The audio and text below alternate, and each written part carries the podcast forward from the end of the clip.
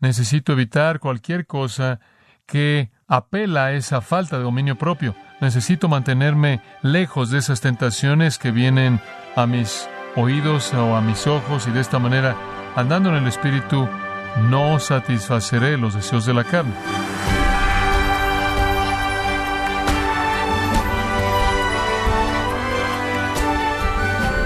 Le saluda su amigo Miguel Contreras, dándole la bienvenida a esta edición de Gracia a vosotros con el pastor John MacArthur.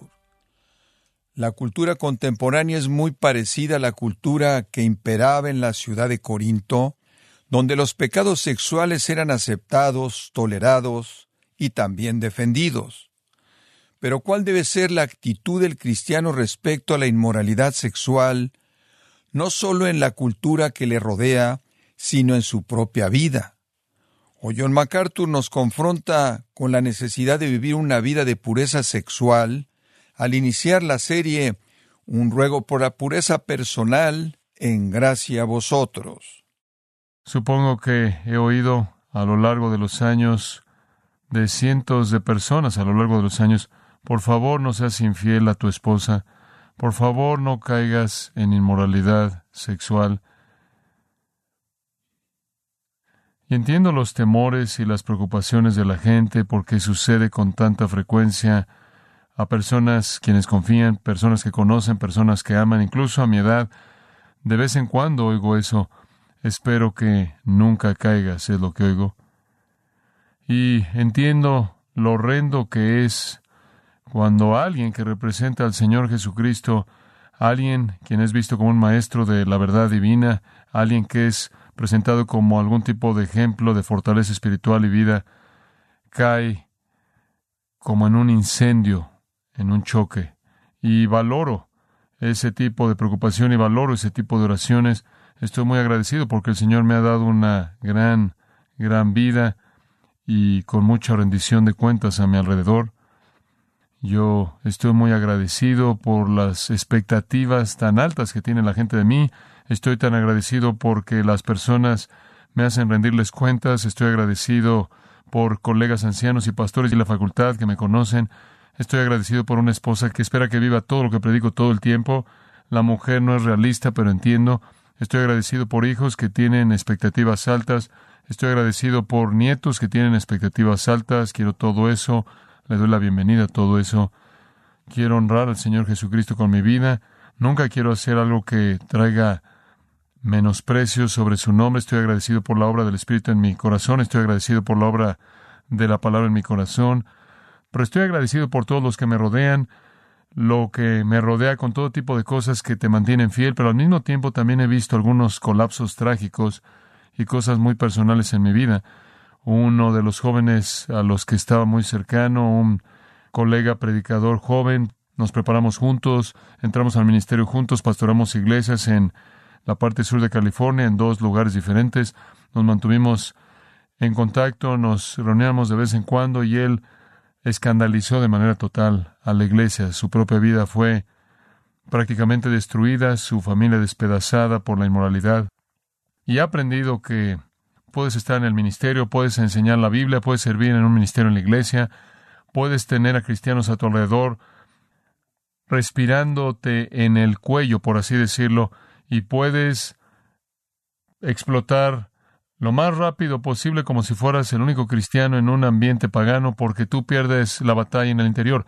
Y si la pierdes en el interior no importa en qué ambiente estés, no importa qué expectativas tiene la gente de ti, vas a perderla. Entonces no estoy engañado por alguna ilusión aquí. Algunos de ustedes ya han perdido esta batalla y algunos simplemente están tratando de detenerla antes de que sean sorprendidos antes de que sean sorprendidos por tus padres, antes de que seas sorprendido por los padres de tu novia o los padres de tu novio o, o algunos amigos hablen y digan la verdad.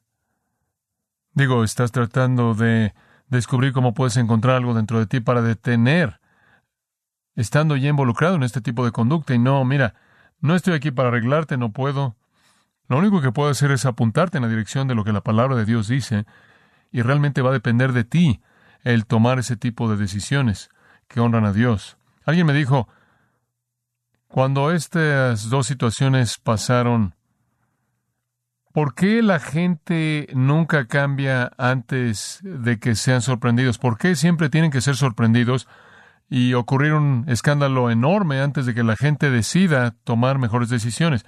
Y mi respuesta a eso fue, creo que la gente cambia antes de que son sorprendidos, pero debido a que no son sorprendidos no lo sabemos, ¿verdad?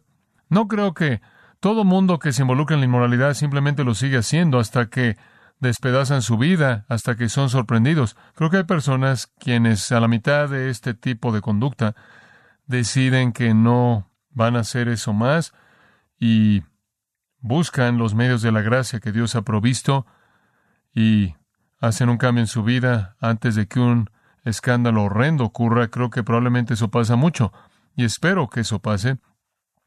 Sabemos que no somos perfectos pero si piensas que esto se detiene cuando pasan los años, adivina, estuve yo al lado del hecho de muerte de un hombre que tenía 78 años de edad y estaba llorando. Y yo le dije, ¿por qué estás llorando? Y él dijo, porque quiero decirte. Y él iba camino al cielo en días y él dijo, solo quiero decirte cuán trágica mi vida ha sido. He sido cristiano por, no sé, varias décadas. Y él dijo, nunca he podido ganar la victoria sobre la pornografía. 78 años de edad. Eso realmente no es muy alentador. Si cultivas un hábito por suficiente tiempo, se vuelve más y más difícil de romper. Pero creo que hay personas que van en el proceso que toman las decisiones. Este es el momento de tomar esas decisiones. Entonces, solo quiero armarte un poco, si puedo, en donde quiera que estés. Si estás en medio de esto y tú sabes, todos somos tentados por las cosas que nos rodean, particularmente en el mundo en el que vivimos, para comenzar a tomar ese tipo de decisiones. Creo que a veces pensamos, viéndolo ahora desde un punto de vista bíblico, que hay alguna magia. Mira, lo único que puedo decirte es lo que la palabra de Dios dice. Puedo darte la palabra de Dios en esto y después vas a tener que aplicar los medios de la gracia para que estas cosas se vuelvan una realidad personal en tu vida.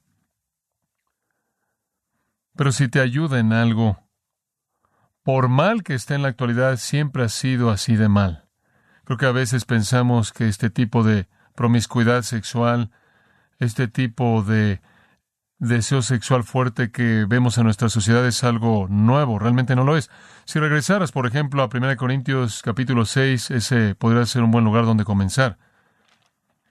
Digamos que eras invitado para volverte miembro o alguien te pidiera que fueras a la iglesia con ellos y Vivías en Corinto, muy bien. Entonces alguien decía, me gustaría que vinieras a mi iglesia y podrías decir, bueno, ¿qué es una iglesia?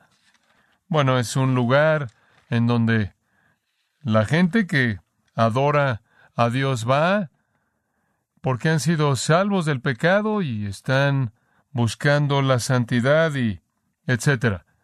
Y es un lugar para santos y me gustaría que vinieras. Bueno, ¿qué tipo de personas van a tu iglesia?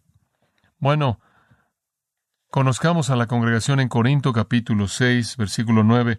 ¿No sabéis que los injustos no heredarán el reino de Dios? No erréis ni los fornicarios, ni los idólatras, ni los adúlteros, ni los afeminados, homosexuales, ni los que se echan con varones, ni los ladrones, ni los avaros, ni los borrachos, ni los maldicientes, ni los estafadores heredarán el reino de Dios. Y esto erais algunos. Bienvenidos a la primera iglesia bautista de Corinto. ¿Qué tipo de personas van a tu iglesia? Ex fornicarios, ex idólatras, ex adúlteros, ex malacos. Voy a decir más de eso. Ex homosexuales, ex ladrones, avaros, borrachos, ex maldicientes. Realmente un grupo muy agradable. Esa es la iglesia. El pecado sexual inundaba a tal grado el mundo antiguo en el tiempo de Pablo que simplemente era parte del pasado de todo el mundo. De hecho, el idioma griego tiene un vocabulario extenso dedicado al sexo perverso. Está la palabra porné. Porné básicamente significa el que se puede comprar, el que puedes comprar, la ramera, la prostituta. Porneo es el negocio sucio de la prostitución. Porneia es fornicación, pecado sexual afuera del matrimonio. Está la palabra malakoi, Malacoy era un esclavo sexual. Está la palabra moikos. Ese es el adúltero, el que tiene sexo fuera del pacto del matrimonio. Y están los eterae. Esa sería un amante. Por ningún otro propósito más que sexual tenían sus eterae. Está la palabra arseconoites, homosexual, y malacos, aquí traducida afeminados en algunas versiones. De hecho, es una palabra que significa suave, y era la palabra griega para la persona pasiva en una relación homosexual. Escucha el idioma griego y hay más. En ninguna manera tiene sentido hablar de más, cubriendo todo porque esta era la vida, esta era la vida. Y cuando ibas a la iglesia terminabas con un grupo de este tipo de personas que habían sido lavadas. Los pecados sexuales eran comunes. No solo eran comunes, eran aceptables. Estos básicamente eran designaciones de personas, y diríamos personas pervertidas, pero en esa sociedad era aceptable, era conducta aceptable, era tolerada, incluso era promovida. Vivían en una sociedad sin vergüenza. Ahora el cristianismo ha tenido un gran impacto en eso cuando invadió Corinto, comenzó a cambiar esa sociedad sin vergüenza al traer estándares bíblicos de moralidad. El cristianismo afectó al mundo occidental, brincó el Atlántico, vino aquí a Estados Unidos. El cristianismo afectó a Estados Unidos realmente al quitar una sociedad sin vergüenza. El cristianismo, al traer principios bíblicos de moralidad sobre la sociedad, produjo una sociedad en la que la vergüenza estaba conectada al pecado sexual.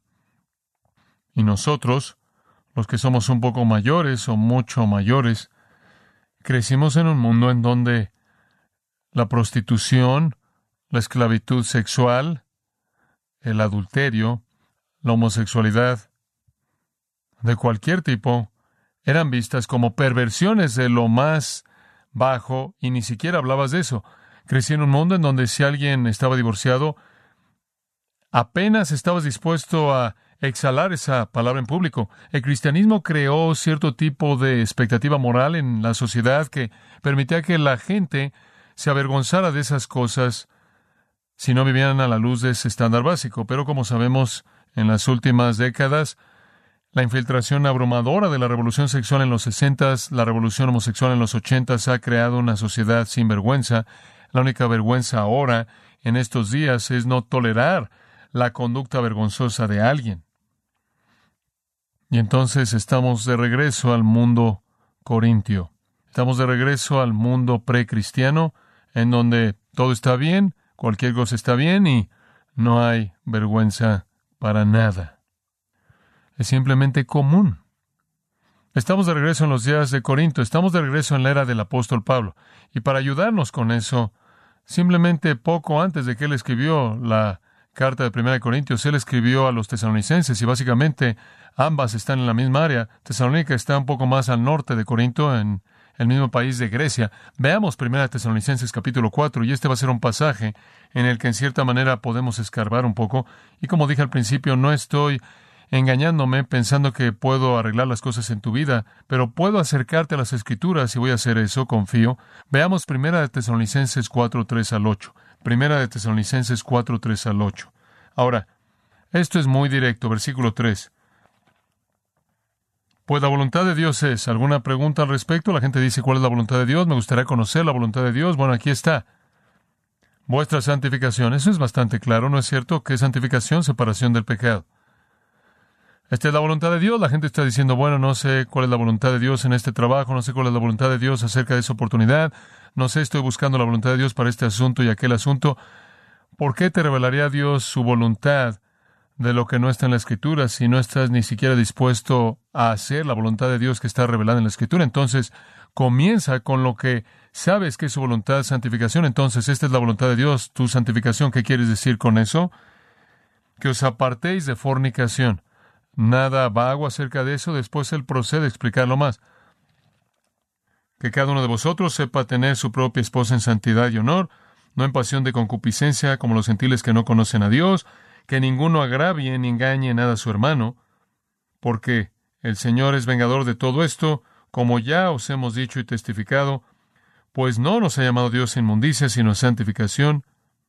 Así que el que deseche esto no desecha hombre, sino a Dios, que también nos dio su Espíritu Santo. Realmente una porción de la escritura poderosa. Ahora esta es la voluntad de Dios, vuestra santificación es bastante claro. Esto va en contra de la mentalidad sexual común, tanto en el periodo corintio, tesalonicense y el de la actualidad. ¿Cómo es que la gente ve este asunto en la actualidad? Bueno, en primer lugar, la gente básicamente es buena, y entonces, debido a que básicamente son buenos, y el sexo es parte de ser humano, el sexo básicamente es una manera legítima de disfrutar del placer. Muy bien, básicamente somos buenos y después, por lo tanto, el sexo es parte de lo que es ser humano, por lo tanto, el sexo es básicamente bueno. Si tú sabes si no violas a alguien, cualquier cosa menos que la violación es buena. Por lo tanto, el sexo casual es simplemente una forma de recreación en cualquier momento con cualquier persona que esté dispuesta. Pero era igual en el día de Pablo prostitutas, concubinas, amantes homosexuales, pedófilos, transvestis, prostitutas del templo, adúlteros, adúlteras por todos lados. Entonces, a la luz de eso, veamos el texto. Primera pregunta, ¿cuál es la voluntad de Dios? ¿Cuál es el mandato? De regreso al versículo 2, porque ya sabéis qué instrucciones os dimos por el Señor Jesús. ¿Cuál es el mandato? Pues la voluntad de Dios es vuestra santificación, que os apartéis de fornicación. Ahí está el mandamiento general. Mantente alejado del pecado sexual. Santificación, hagiasmos, separado, completamente separado. La gente dice, bueno, ¿qué tan cerca puedo estar y no pecar? Esa no es la pregunta. La pregunta es, ¿qué tan lejos puedo mantenerme? Y tú sabes lo que la Biblia enseña. No es que Dios odia el sexo, Dios lo diseñó, Hebreos 13:4. Honrosos en todos el matrimonio con tu esposa, no hay contaminación en esa relación. En su diseño tal como Dios lo planeó, pero fuera de eso, abstinencia es lo que Dios manda. Esta es su voluntad. De hecho, la gente que se involucra en esto, como les acabo de leer de 1 Corintios, son el tipo de personas que ni siquiera entran al reino. La gente del reino no hacen esto como estilo de vida. Entonces, si haces esto como estilo de vida, si este es el patrón no quebrantado de tu vida, entonces hay toda razón para preguntar si incluso eres un cristiano. Eso no quiere decir que los cristianos no pueden hacer eso. Pueden y lo hacen. Pero cuando los cristianos verdaderos caen en este tipo de pecado, están muy conscientes de que es un mandato que ha sido violado hay dolor en el corazón porque los cristianos aman a Dios y les encanta obedecer sus mandamientos. Eso es lo que él dice, si me amas, guardarás mis mandamientos. Sí, los cristianos pueden hacerlo, pero junto con esto hay tristeza y remordimiento y un deseo por parar y arrepentirte y confesar. Entonces el mandato básico es bastante simple. Detente, lo cual presupone que puedes.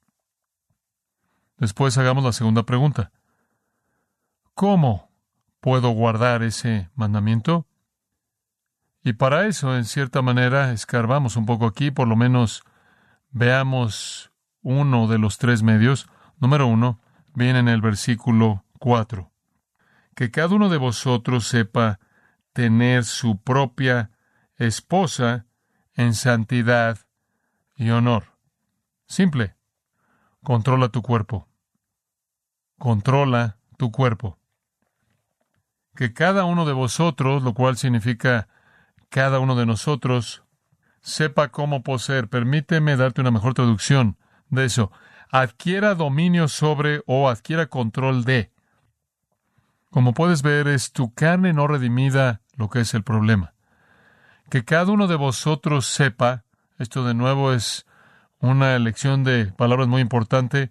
Sepes eidenai es con frecuencia usada en griego para hablar de saber cómo o tener una habilidad, tener el conocimiento necesario para alcanzar un fin o alcanzar una meta, saber cómo tener el control de tu cuerpo, saber cómo tener dominio sobre tu carne. Aquí tu cuerpo es identificado como un vaso, vasos, queuos, aquí traducido en algunas versiones esposa. Ahora hay algunos comentaristas que piensan que esto se refiere a una esposa. Pero la Biblia no nos dice controla tu esposa, ni la Biblia usa la palabra esqueos para describir una esposa en distinción de un marido. En Primera de Pedro, esqueos es usado de ambos, implícito, porque dice la mujer es el vaso más frágil, Ambos son vasos en ese ambiente. Es la palabra vaso, pero la mujer es el más débil de los dos vasos, ambos siendo esqueus ahí. Pero nunca es la esposa un esqueus y el marido no. debido a que esquevo significa instrumento o herramienta. ¿Cuál es el instrumento de santificación que Dios nos ha dado? ¿Cuál es la herramienta? Es tu cuerpo. Es tu cuerpo. De hecho, es usado de cualquier tipo de utensilio, es usado varias veces. Puedo pensar en tres veces diferentes en el Nuevo Testamento en la que es usada para hablar de personas de manera metafórica. Las fuentes rabínicas la usan para referirse al cuerpo también. Entonces, estamos hablando aquí no de controlar a tu esposa, sino de controlar tu cuerpo. Esto es dominio propio. Ahora, digo, eso lo coloca en una categoría en donde puedo manejarlo muy bien. Todo esto tiene que ver con controlarme a mí mismo. Es correcto, controlarme a mí mismo. ¿Qué tengo que hacer para controlarme a mí mismo? Bueno, Pablo en 1 Corintios 9:27 dice, golpeo mi cuerpo y lo pongo en servidumbre. Él está diciendo lo mismo tengo que controlar mi carne no redimida. No solo el cuerpo físico, sino la mente y todo lo que va con ella. En 1 Corintios 6:12 Pablo dijo, no seré dominado por nada. Y después en el siguiente versículo él dice, el cuerpo no es para la inmoralidad, sino para el Señor. No voy a ser dominado por nada. ¿Sabes una cosa? He dicho por años al enseñarle a jóvenes, simplemente desarrolla en tu vida hábitos que te entrenan para tener control de tu cuerpo. Y no estoy solo hablando del área sexual. Simplemente aprende el autocontrol. Simplemente aprende a crear un ambiente disciplinado.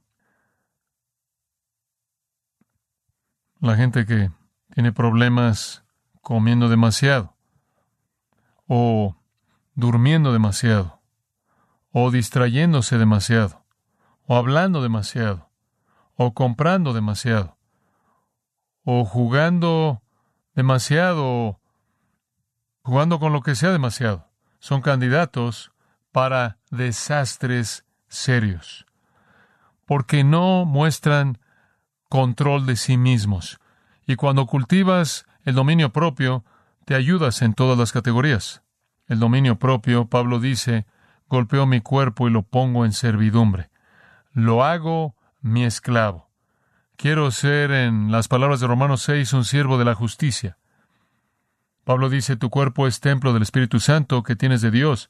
No eres tuyo, por precio fuiste comprado, por lo tanto glorifica a Dios en tu espíritu y en tu cuerpo que son de Cristo.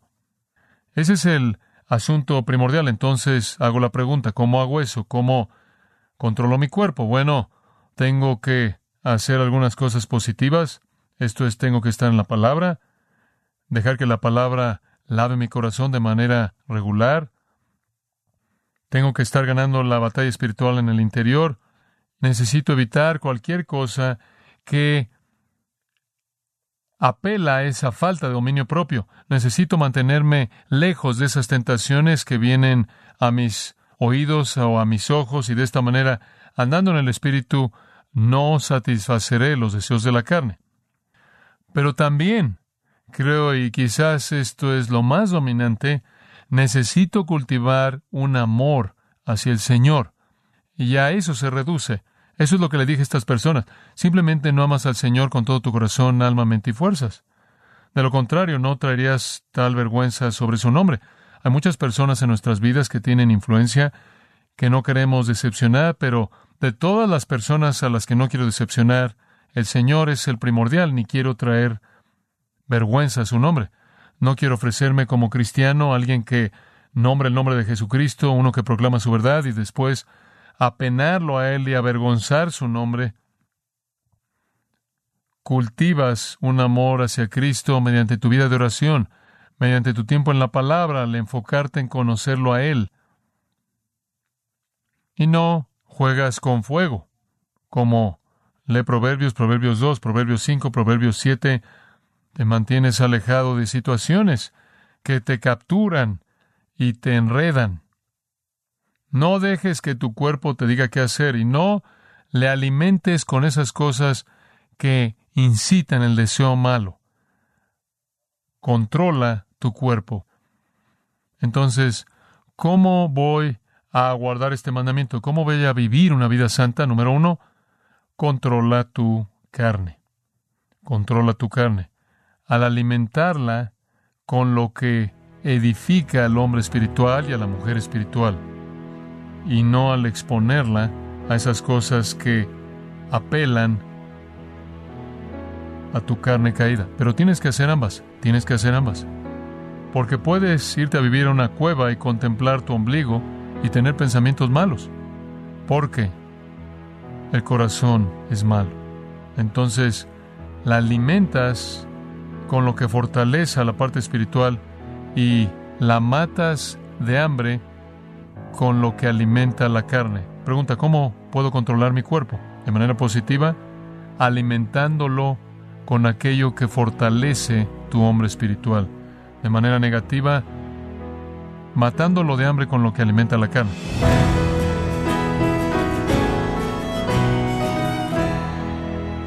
Don MacArthur nos alentó a cultivar una vida de pureza sexual basado en nuestro amor a Cristo y el ejercicio del dominio propio, parte de la serie Un ruego por la pureza personal, aquí en gracia a vosotros. Y quiero recordarle, estimado oyente, que tenemos a su disposición el libro Una conciencia decadente, en donde John MacArthur instruye a la Iglesia a no caer en apatía espiritual, producida por la opinión del mundo, en la psicología, que busca aplacar el sentimiento de culpa, para que las personas se arrepientan de sus pecados. Adquiéralo en la página engracia.org o en su librería cristiana más cercana. Estimado oyente, quiero recordarle que puede escuchar cualquier sermón o leer su transcripción, así como también artículos relevantes en nuestra sección de blogs. Este material lo encuentra disponible en gracia.org sin costo alguno para usted.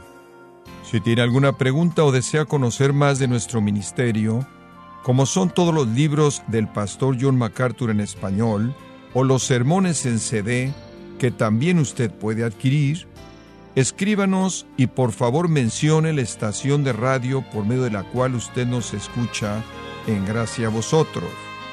Es importante conocer no solo el país y ciudad de donde usted nos escucha, sino también la radio. Para quienes contactan nuestro ministerio por primera vez, pueden solicitar una copia del mensaje de promoción sin costo alguno, un mensaje por oyente únicamente. Si usted vive en los Estados Unidos o Puerto Rico, escríbanos a Gracia Vosotros, P.O. Box 4000 Panorama City, California 91412 o puede escribirnos a través del siguiente correo electrónico radio arroba Queremos agradecerle su tiempo y sintonía en nombre de John MacArthur y del personal de este organismo e invitarle para que nos acompañe en la próxima edición y así juntos continuar desatando la verdad de Dios un versículo a la vez, en gracia a vosotros.